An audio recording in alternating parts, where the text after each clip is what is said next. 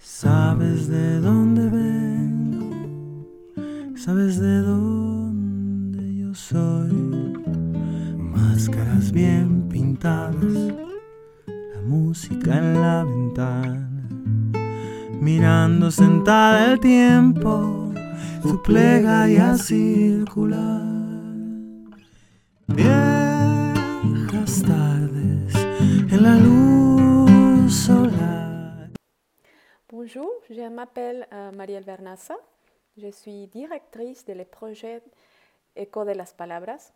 Eco de las Palabras, c'est une émission euh, podcast et aussi on a une chaîne euh, sur YouTube et un compte Instagram. Ce n'est pas lucratif, c'est un projet qui essaie de partager les savoirs et les connaissances des peuples indigènes de euh, l'Amérique centrale et l'Amérique du Sud. On a un continent avec euh, plus de 500 euh, peuples indigènes avec des mythologies et des cosmovisions très importantes qui nous permettent de regarder le monde de différentes manières, mais qui nous rapprochent à la nature et la conservation. Et le conte qu'on va présenter aujourd'hui s'appelle Etsa. C'est un conte qui parle un peu de la conservation des soissons.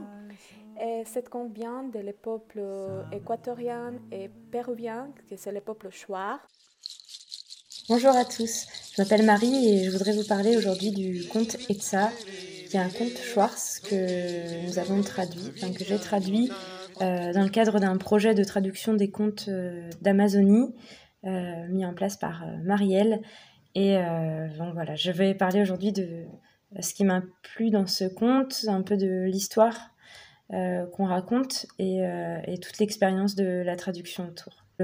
Parler de, de mettre en fait sous la lumière tous ces, toutes- tous ces contes parce qu'ils sont complètement le reflet de, de culture et surtout parce que on a tendance à parler beaucoup d'Amazonie.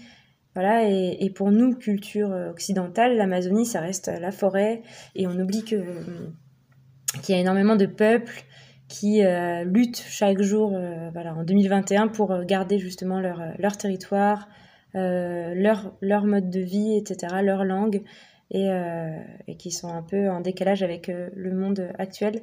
Et donc c'est intéressant de, de parler de ça et de traduire leurs leurs valeurs. On espère que ça va vous plaire et que vous apprécierez les dessins, la voix off, le projet et, et, euh, et voilà, parce que nous, ça nous a beaucoup plu. Merci.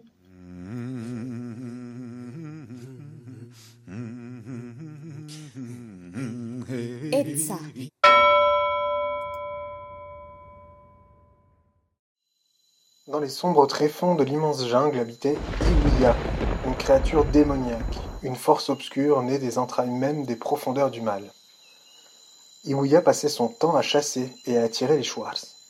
Il portait un énorme sac tissé appelé Shigra, dans lequel il pouvait garder tous les Schwartz qu'il capturait, pour ensuite les dévorer. C'est ainsi que le démon cannibale descendit dans un village tranquille dont les habitants vaquaient à leurs occupations. Parmi eux se trouvaient les parents d'Etsa, un enfant radieux et heureux comme la lumière du soleil.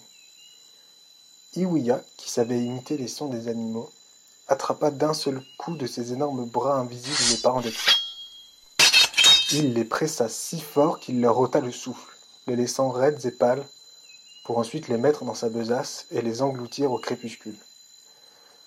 Mais il y avait un problème. En plein festin, il se rendit compte qu'ils étaient les derniers humains qui existaient. C'est pourquoi il décida de laisser le plus jeune d'entre eux en vie, pour l'emmener avec lui. Etsa était un enfant aimable et généreux. Même s'il ne le savait pas, il était capable de faire fondre la glace et naître la vie. Le terrible démon fit croire à Etsa qu'il était son fils. Et comme il était un enfant obéissant, il cédait à tous les caprices de son père. Quand le jour se leva, Etsa, très matinale, sortit avec sa sarbacane pour remplir la besace de son père, afin que l'oisif démon puisse déguster les succulents animaux qu'il chassait. Ce qu'Iwiya aimait le plus, c'étaient les bêtes à plumes, qu'il préférait garder pour le dessert. Au cours de l'une de ses excursions de chasse, l'enfant sentit un silence angoissant et la tristesse commença à envahir son cœur. D'un coup, la chasse était finie. car le bruit des oiseaux s'était définitivement évanoui dans l'opulente jungle.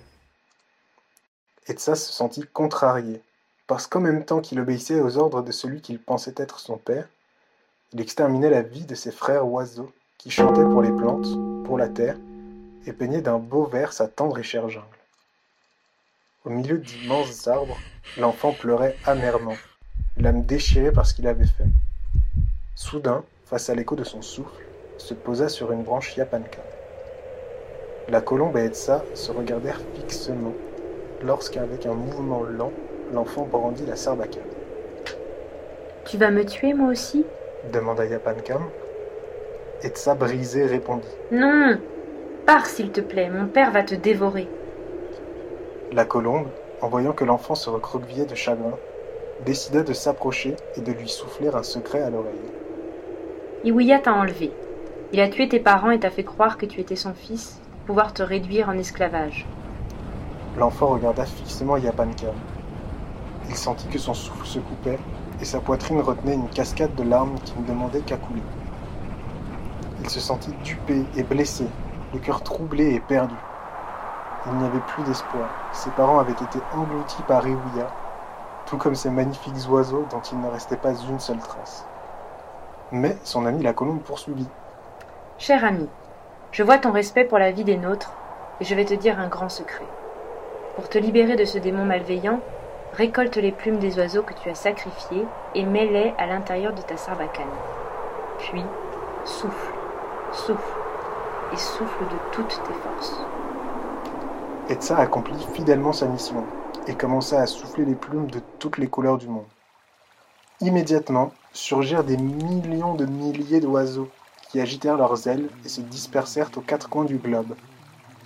Le vacarme était tel qu'il arriva jusqu'au coin les plus reculés du monde, et la vie continua au rythme du chant des oiseaux, sans jamais s'arrêter jusqu'à aujourd'hui.